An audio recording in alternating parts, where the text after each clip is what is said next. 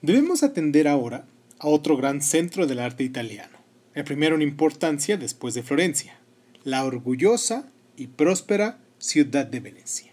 Hoy, aquí en Crónica Lunares, en nuestro programa de Veneris Dies, que nos corresponde el día de hoy siendo, a ver, déjenme ver qué día es hoy, 22 de octubre del año del Señor 2021, Vamos a hablar sobre Venecia y la Italia septentrional en la primera mitad del siglo XVI. Les mando un abrazo a toda la gente que se toma el tiempo para podernos escuchar, que están aquí esperando este día de Veneris Dies, como todos los viernes que hemos hecho este programa de Historia del Arte. Y pues sin más ni más, esto es Crónica Lunares, por cierto. Yo soy Irving Sun y comenzamos. Cierra los ojos. Si escuchas que alguien se acerca, no temas. Todo estará bien.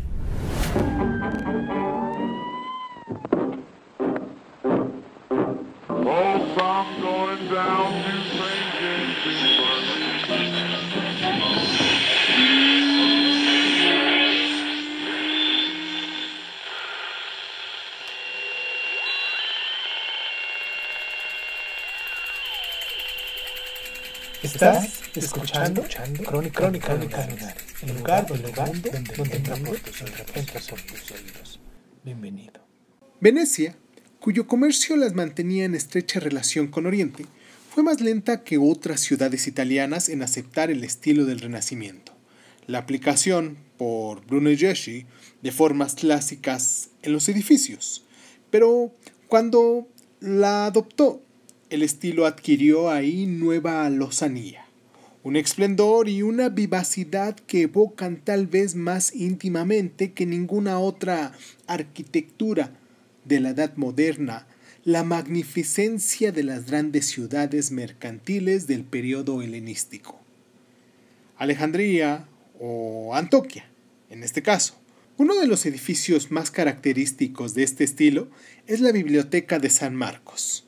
Y ahora podemos saltar a nuestra ilustración 207. Y recuerden que todas y cada una de las ilustraciones de las cuales hablamos aquí en el programa de Veneris Dice de Historia del Arte, que tenemos como sección, las podemos encontrar en, nuestra, en nuestro canal de, de Instagram como Crónica Lunares de Sun y ahí si te das una vuelta, pues vas a poder encontrar y más o menos irlas viendo conforme vas escuchando, que eso es lo padre de esto, ¿no? Que podemos irlas detallando conforme las vamos observando y escuchando al mismo tiempo y no nos perdemos de nada. Pero bueno, vamos a ver esta ilustración del 27, digo, la ilustración número 207 que hace referencia a la biblioteca de San Marcos y que como decíamos, es del estilo del Renacimiento. Del arquitecto que la construyó fue un florentino llamado Jacobo Sansovino, que adaptó por completo su estilo y la manera al genio local, a la luz radiante de Venecia reflejada en las lagunas que deslumbra con su esplendor. Puede parecer pedante analizar así tan alegre y sencillo ese edificio, pero contemplarlo atentamente nos puede ayudar a ver con cuánta habilidad sabían entretejer esos maestros unos cuantos elementos sencillos dentro de esquemas siempre renovados. El piso más abajo, con su vigoroso orden dórico de columnas, se inscribe en los más ortodoxos moldes clásicos Sansovino siguió estrechamente en él las normas arquitectónicas ejemplarizadas por el Coliseo, y para muestra podemos ver la ilustración 73. A la misma tradición, obedeció el hecho de disponer el piso superior en orden jónico, sosteniendo el llamado ático con una balustrada coronada con una hilera de estatuas. Pero, en vez de dejar que los arcos de las aberturas entre los órdenes descansasen sobre los pilares, como en el Coliseo, Sansovino los sostuvo sobre una serie más de columnas jónicas, consiguiendo de este modo un exquisito efecto de órdenes entrelazados.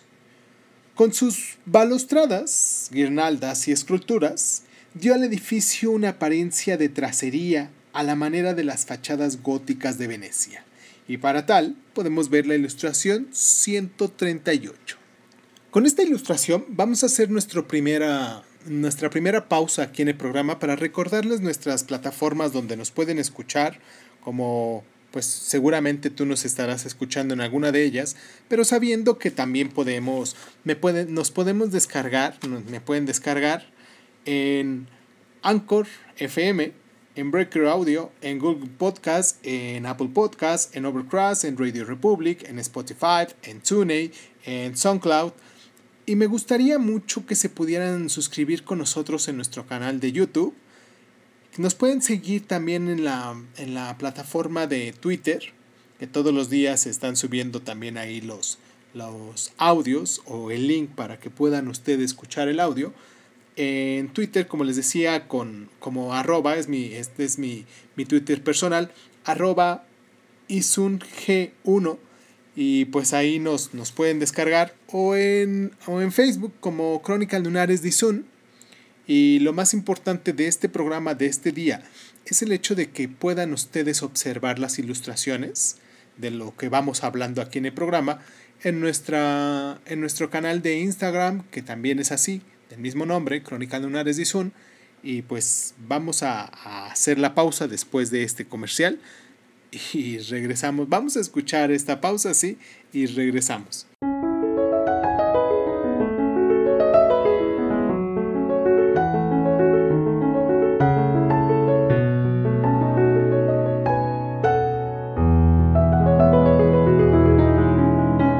Este edificio es característico del gusto por el cual se hizo famoso el arte veneciano del Quinticento. La atmósfera de las lagunas, que parece esfumar los contornos precisos de los objetos y fundir sus colores en una luz radiante, pudo haber enseñado a los pintores de la ciudad a emplear el color de manera más decidida, y como fruto de la observación que los otros pintores italianos hasta el momento. Quizás los vínculos con Constantinopla y con los artesanos que realizaban mosaicos también tuvieran algo que ver con esa referencia. Es difícil hablar o escribir acerca del colorido, una ilustración en color, a escala muy reducida respecto al original. No da una idea adecuada del aspecto real de una obra maestra en color, pero al menos parece evidente que los pintores de la Edad Media no se preocuparon en mayor medida de la coloración verdadera de las cosas que de sus formas reales. En sus miniaturas, esmaltes y retablos, gustaba de aplicar los colores más puros y preciosos, siendo su combinación preferida la del oro refulgente con el azul ultramar intenso.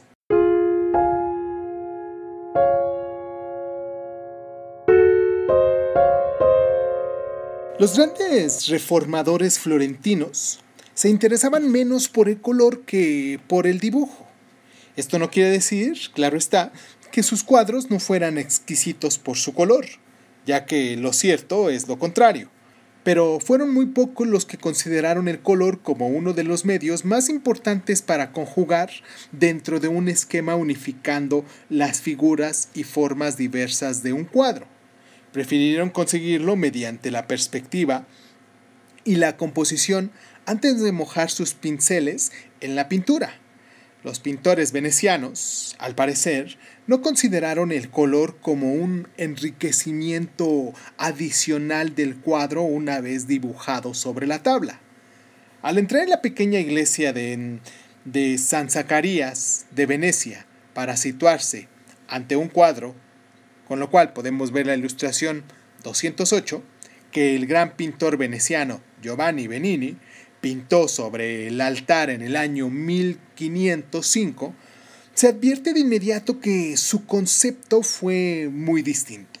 No porque el cuadro sea muy particularmente inmenso y luminoso. Lo que impresiona es más bien la suavidad y riqueza de los colores, antes incluso de que nos fijemos en lo que la obra representa. Creo que hasta la fotografía nos traduce algo de la atmósfera cálida y dorada que invade la hornancina en la que se halla sentada en su trono la Virgen con niño, levantando la mano para bendecir a los fieles ante el altar. Un ángel sentado en las gradas del trono toca quedamente el violín, mientras los santos permanecen en sosiego a ambos lados. San Pedro con su llave y su libro, Santa Catalina con las palmas del martirio y la rueda rota, Santa Lucía y San Jerónimo, el erudito que tradujo la Biblia al latín y al que por ello representó Bellini leyendo un libro. Muchas vírgenes fueron pintadas antes y después en Italia y en otros lugares, pero pocas se concibieron con tanta gravedad y sosiego. En la tradición bizantina era costumbre enmarcar rígidamente la figura de la Virgen con las imágenes tradicionales de los santos, y para muestra podemos ver la ilustración 89. Bellini supo introducir la vida en esta sencilla distribución simétrica sin romper el equilibrio. Supo también convertir las figuras tradicionales de la Virgen y los santos en seres vivos, sin desposeerles de su carácter sagrado ni de su dignidad. No tuvo que sacrificar la diversidad ni la individualidad de la vida real, como en cierta medida lo hizo Perugino en nuestra ilustración 202. Santa Catalina, con su plácida sonrisa, y San Jerónimo, el viejo erudito absorto en el volumen que está leyendo, poseen vida por sí mismos, y sin embargo, también parecen pertenecer, y no en grado menor que las figuras de Perugino, a otro mundo más bello y apacible, un mundo henchido de fervor por la luz sobrenatural que invade el cuadro. Giovanni Bellini Perteneció a la misma generación que Verrocchio, Ghilandario y Perugino, aquella cuyos discípulos y continuadores fueron los famosos maestros del Quinticento. También él fue maestro de un taller extraordinariamente activo de cuyas órbitas emergieron los famosos pintores del Quinticento veneciano, Giorgione y Tiziano.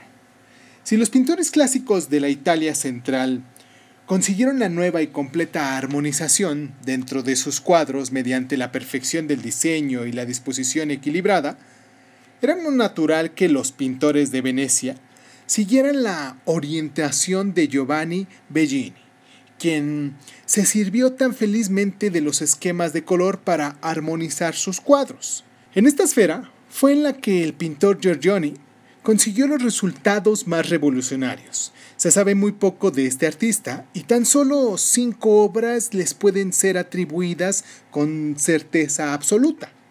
No obstante, son suficientes para asegurarle casi tanto renombre como las grandes figuras del nuevo movimiento. Lo sorprendente es que incluso esas obras tienen algo de acertijo. No sabemos del todo qué representa la más lograda de ellas, como por ejemplo en este caso la tempestad, que podemos ver en la ilustración 209, que podría ser una escena tomada de algún escritor clásico o, imitador de los clásicos, pues en los artistas venecianos de la época prendió el encanto de los poetas griegos y sus temas. Gustaba de ilustrar asuntos idílicos, pastorales y de plasmar la belleza de Venus y de las ninfas. Algún día el episodio a que este cuadro se refiere podrá ser identificado y tal vez se trate de la madre de un héroe futuro expulsada de la ciudad y que ha sido descubierta con su hijo en la soledad del campo por un pastor joven y amigable. Al parecer, es esto lo que Giorgione se propuso representar. Pero si este cuadro constituye una de las obras de arte más maravillosas, no es por su contenido. ¿A qué obedece que así sea? Es algo difícil de ver en una pequeña ilustración. Pero incluso, esta refleja algo revolucionario. Aunque los personajes no están dibujados correctamente y aunque la composición es un tanto desmañada, se ha logrado claramente una sencilla conjunción mediante la luz y el aire que alientan en el cuadro. Esta luz es la fantástica de una exaltación. Y por vez primera, al parecer, el paisaje ante el cual se mueven los protagonistas del cuadro no constituye exactamente un fondo, sino que está ahí, por sí mismo, como verdadero asunto del cuadro. Vamos con la mirada de las figuras al paisaje, que ocupa la mayor parte del pequeño panel, y del paisaje nuevamente a las figuras, y notamos que, a diferencia de sus predecesores, Giorgioni no dibujó aisladamente las cosas y los personajes para distribuirlos después en el espacio, sino que consideró la naturaleza, la tierra, los árboles, la luz, el aire, las nubes y los seres humanos como sus puentes y ciudades como todo un conjunto. En cierto modo, fue este paso adelante en un nuevo dominio de casi tanta trascendencia como el de la invención de la perspectiva. A partir de ahora, la pintura habría de ser algo más que dibujo y color.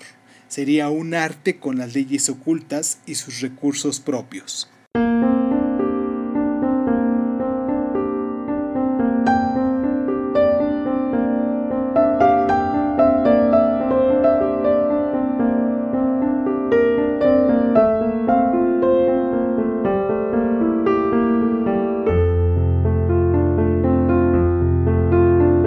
Giorgioni Murió demasiado joven como para cosechar todos los frutos de su gran descubrimiento. Quien lo recogió fue el más famoso de todos los pintores venecianos, Tiziano. Tiziano nació en Cadore, en los Alpes meridionales, y se dice que tenía 99 años cuando murió de la peste. Durante su prolongada existencia, llegó a alcanzar una fama que casi igualó a la de Miguel Ángel sus primeros biógrafos cuentan asombrados que hasta el emperador Carlos V le hizo el honor de recogerle del suelo un pincel que se le había caído. Puede no parecernos esto muy notable, pero si tenemos en cuenta las estrictas normas de la corte de aquella época, advertiremos que la máxima personificación del poder terreno consideró que debía humillarse simbólicamente ante la majestad del genio. Vista así, la pequeña anécdota, sea cierta o no, habría de representar para las épocas posteriores un triunfo del arte. Tanto más cuanto que Tiziano no era un erudito tan universal como Leonardo, ni una personalidad tan sobresaliente como Miguel Ángel, ni un hombre tan atractivo y versátil como Rafael. Fue principalmente y por encima de todo pintor, pero un pintor cuyo manejo de los colores igualaba la maestría de Miguel Ángel en el dibujo. Esta suprema potestad le permitía desdeñar todas las reglas tradicionales de la composición, contando con el color para restablecer la unidad que, aparentemente, había roto. No necesitamos sino contemplar la ilustración 210 que comenzó tan solo 15 años después del cuadro de Bellini, que se llama La Madonna con Santos, para darnos cuenta del efecto que su arte debió de producir en los contemporáneos, en todas esas personas contemporáneas. Fue algo casi tan inaudito situar a la Virgen fuera del centro del cuadro y colocar a los dos santos tutelares, San Francisco, al que se le conoce por los estigmas, y a San Pedro, que ha dejado la llave, emblema de su dignidad, en los peldaños del trono de la Virgen. No a ambos lados simétricamente, como hiciera Bellini, sino como participantes activos de la escena. En este cuadro de altar, Tiziano revivió la tradición de los retratos de donantes, y para tal podemos recordar la ilustración 143, pero de un modo completamente nuevo. El objeto de la pintura era constituir un testimonio de gratitud por la victoria conseguida contra los turcos por el notable veneciano Jacopo Pesaro. Y Tiziano lo retrató arrodillado ante la Virgen, mientras un portaestandarte, armado, arrastra a un prisionero turco ante él. San Pedro y la Virgen le contemplan benévolos, mientras San Francisco, en el otro lado, llama la atención de Niño Cristo hacia los otros miembros de la familia Pesaro que están arrodillados en la esquina del cuadro, y para tal podemos ver la ilustración 211. Toda la escena parece tener lugar en un patio abierto, con dos gigantescas columnas que se elevan hasta las nubes, donde unos angelitos juguetean por sostener la cruz. Los contemporáneos de Tiziano seguramente quedaron sorprendidos ante la audacia de su atrevimiento. Debieron de suponer, en un principio, que un cuadro semejante carecería de equilibrio y en realidad sucede lo contrario. La inesperada composición solo contribuye a alegrarlo y vivificarlo sin romper en modo alguno su armonía. La principal razón de ello reside en el uso que Tiziano hizo a la luz el aire y los colores para unificar la escena.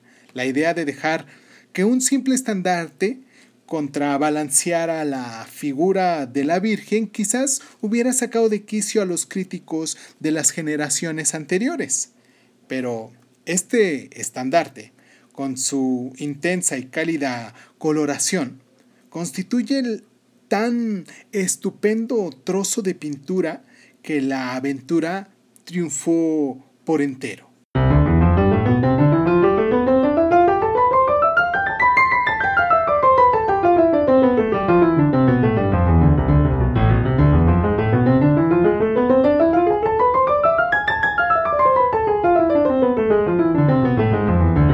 Mayor fama de Tiziano entre sus contemporáneos se le debió a sus retratos.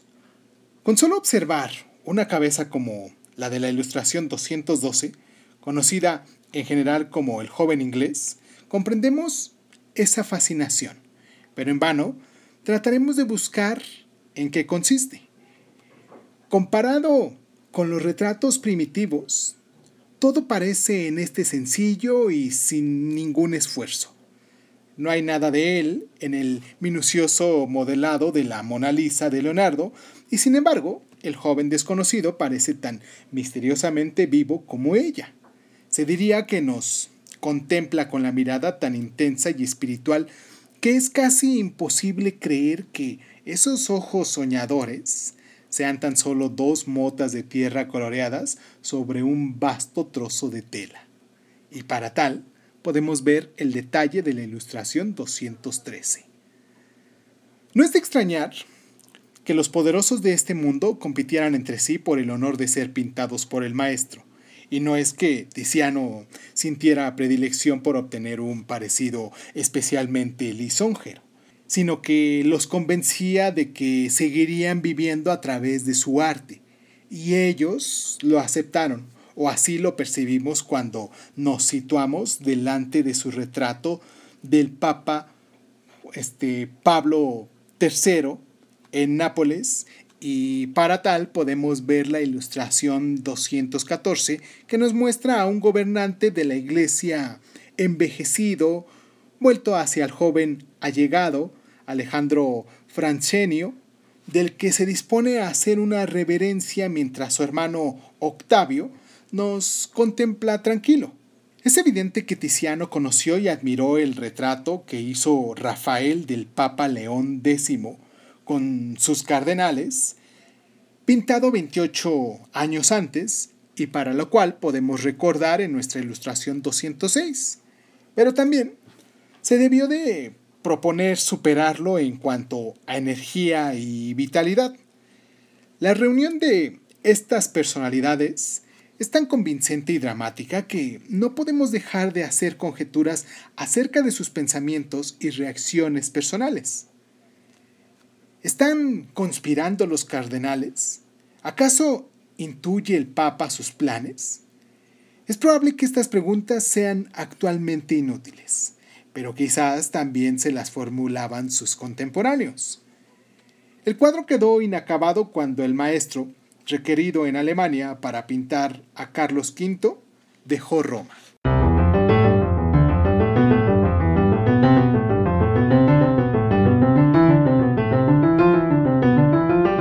Pero no solo en los grandes centros como Venecia los artistas se adelantaron a descubrir nuevos métodos y posibilidades.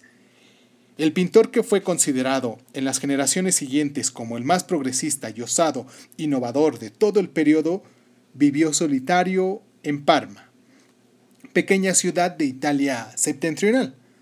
Su nombre fue Antonio Allegri, llamado Correggio.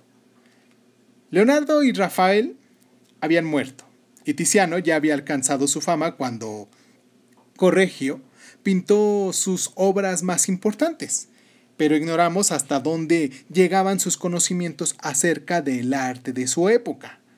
Probablemente tuvo ocasión de estudiar en las ciudades vecinas del norte de Italia las obras de algún discípulo de Leonardo y asimilar su modo de tratar la luz y las sombras y este aspecto logró efectos enteramente nuevos que influyeron en gran medida en las escuelas de las pinturas posteriores.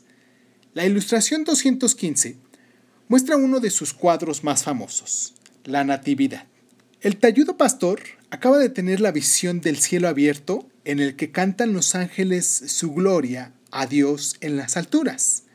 Lo vemos revolotear alegremente entre las nubes y mirar hacia abajo hacia la escena que enmarca el pastor con su largo bastón. Entre las obscuras ruinas del pesebre se ve el milagro. Cristo recién nacido que irradia luz en torno, iluminado al beatífico rostro de la feliz madre. El pastor reprime su movimiento y tantea buscando su gloria, pronto a arrodillarse y adorar. Hay dos doncellas una deslumbrada por la luz del pesebre, la otra mirando arrobada hacia el pastor. San José, en la profunda oscuridad del exterior, anda atareado con el asno, este burrito. A primera vista, la distribución parece espontánea y natural. La sobrecargada escena del lado izquierdo no parece equilibrada por el otro grupo que le corresponda a él a la derecha. El equilibrio solo se establece mediante el relieve que da la luz del grupo de la Virgen y Cristo Niño. Corregio explotó más aún que Tiziano el descubrimiento según el cual la luz y el color pueden servir para contrabalancear las formas y conducir la mirada a lo largo de ciertas líneas. Por eso nos precipitamos en la cena con el pastor y se nos hace ver lo mismo que él está viendo el milagro de la luz que rasga la oscuridad, de lo que habla el Evangelio de San Juan. Una característica de la obra de Corregio se imitó en los siguientes siglos. Su manera de pintar los techos y cúpulas de las iglesias, tratando de producir en los fieles la ilusión de que el techo se abre y sus miradas penetran en la gloria celestial. Su dominio de los efectos de luz permitió llenar de techumbres con nubes bañadas por el sol, entre las cuales los celestes moradores parecen girar con las piernas colgando hacia abajo. ¿Esto acaso no parezca muy respetuoso? Y efectivamente, hubo quien puso objeciones en su época, pero cuando en la oscura y sombría catedral medieval de Parma miramos la cúpula, la impresión es extraordinaria y para tal podemos saltar a la ilustración 217. Por desgracia, esta clase de efectos no puede ser reproducida en una ilustración, de manera que es una suerte que nos queden algunos de sus dibujos preparatorios. La ilustración 216 muestra su primera idea para el personaje de la Virgen ascendiendo sobre una nube y mirando con asombro el cielo radiante que en este caso la espera. El dibujo es, desde luego, mucho más fácil de interpretar que la figura en el fresco, y está aún más contorsionada. Además, nos permite apreciar la simplicidad con medios con que Corregio podía sugerir un torrente tal de luz mediante unos trazos en sanguina.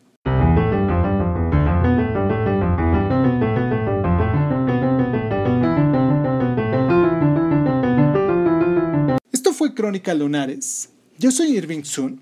Espero que, como les digo cada semana, vayamos aprendiendo de la mano porque pues yo voy aprendiendo junto con ustedes porque hago mi investigación, hago mi guion y aparte el hecho de poderlo hablar con ustedes sobre lo que hemos estado hablando aquí cada Veneris Day que hacemos los viernes de nuestro programa de, Historia del Arte, pues eh, contribuyo a en determinado momento eh, poder compartir lo que voy aprendiendo y reforzar en cierto modo también lo que he aprendido al momento de, de, hablarlo aquí frente a ustedes y que ustedes nos escuchen y que cuando pasa el tiempo pues a lo mejor yo mismo pongo mis audios también, yo mismo pongo estos podcasts y me doy el chance de volverme a escuchar, retroalimentarme.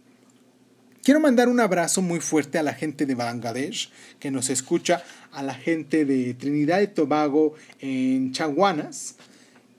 Un abrazo muy caluroso a esos dos lugares preciosos. Bangladesh, tengo muchísimas, muchísimas ganas de visitarlo, de darme una vuelta por allá, conocer su cultura, comer sus, las cosas que, que comen ustedes. Les mando un abrazo muy afectuoso, muy caluroso y del mismo modo en Trinidad y Tobago también es gente que me queda aquí cerquita, aquí en el continente americano y pues eh, del mismo modo quiero mandarles un abrazo muy caluroso a todas esas personas que se toman el tiempo para podernos descargar, para podernos escuchar en sus actividades diarias. Y pues nada, espero que nos puedan seguir la próxima semana en aquí en el programa de Veneris Dice vamos a tener, vamos a hablar sobre Alemania, los Países Bajos y la mitad del siglo XVI, que ya más o menos es en, es en lo que vamos, en este siglo XVI para después darle entrada al siglo XVII y poco a poco nos vamos acercando a la época contemporánea. Les mando un abrazo a todas las personas que, que se toman el tiempo para, para descargarnos independientemente del lugar de donde sea. Les agradezco mucho, mucho, mucho que eh, nos estén compartiendo en, sus diferentes redes sociales. Les hago hincapié que pueden este, suscribirse con nosotros, seguirnos con nosotros aquí en el programa de, que tenemos en Facebook como Crónicas Lunares de Zoom. Y pues nada, creo que eso sería todo. Los espero el día de mañana para quien nos está siguiendo eh, entre semana de todo lo que hacemos. Mañana vamos a hablar de socialismo en nuestro programa de Sabatums. Y pues el domingo también lo, nos pueden escuchar aquí con El portero del prostíbulo, de un cuento de, de los recuentos, del libro de recuentos de, de Jorge Bucay. Y pues sin más ni más, agradezco mucho el tiempo que se toman. Em, ¿Qué más? Nada más. Te mando un abrazo muy fuerte. A, a ti, a ti, que me estás escuchando allá del otro lado. Sea el día que sea, muchísimas gracias a ti y muchísimas gracias a todas las personas que se toman el tiempo para estar. Muchísimas gracias, muchísimas gracias por estar.